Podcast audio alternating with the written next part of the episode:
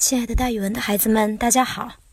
我呢，就是那个爱讲故事、爱到了自己都姓蒋的蒋楠老师。今天要给大家讲的成语故事叫做“内助之贤”。内助之贤一般是比喻妻子能够帮助丈夫，使丈夫的事业、学业、品格方面都有进展，增加丈夫在社会上的地位。晏婴是齐国时齐景公的宰相，他身躯不高大，据说是不满六尺。也就是现在的四尺三寸，但是他很有才干，名闻诸侯。有一天，晏婴出门，他坐着车子，这辆车呢是由他的御者，也就是马车夫驾驶的。那位御者的妻子很是贤淑。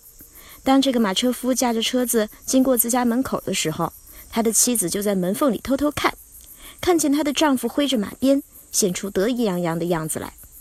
当天晚上，她丈夫回家的时候，这个妻子就责备他说：“晏婴身长不满六尺，就当了齐国的宰相，而且名闻天下，各国诸侯都知道他，敬仰他。但我看他坐在你车上的态度，还是非常谦虚的，一点都没有自满的意思。你身长八尺，外表比他好看多了，只做了他的驾车人，你还得意洋洋，显得很骄傲的样子。所以你不会发达，只能做一些低贱的职务。”我实在替你觉得难为情。这个马车夫听了他妻子的话，态度逐渐转变了，处处显得谦虚和蔼。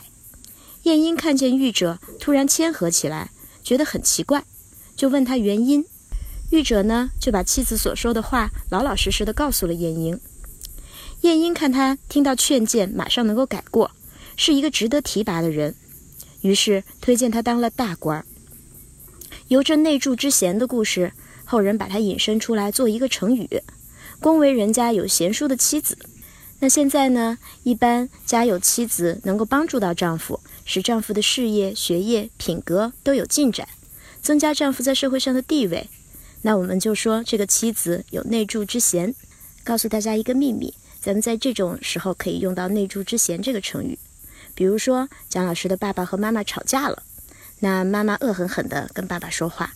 那这个时候我就可以去劝架了。我说：“妈妈，你要有内助之嫌，不能这么对爸爸哦。”好了，今天的讲故事，蒋老师就给大家讲到这里。孩子们，咱们明天见。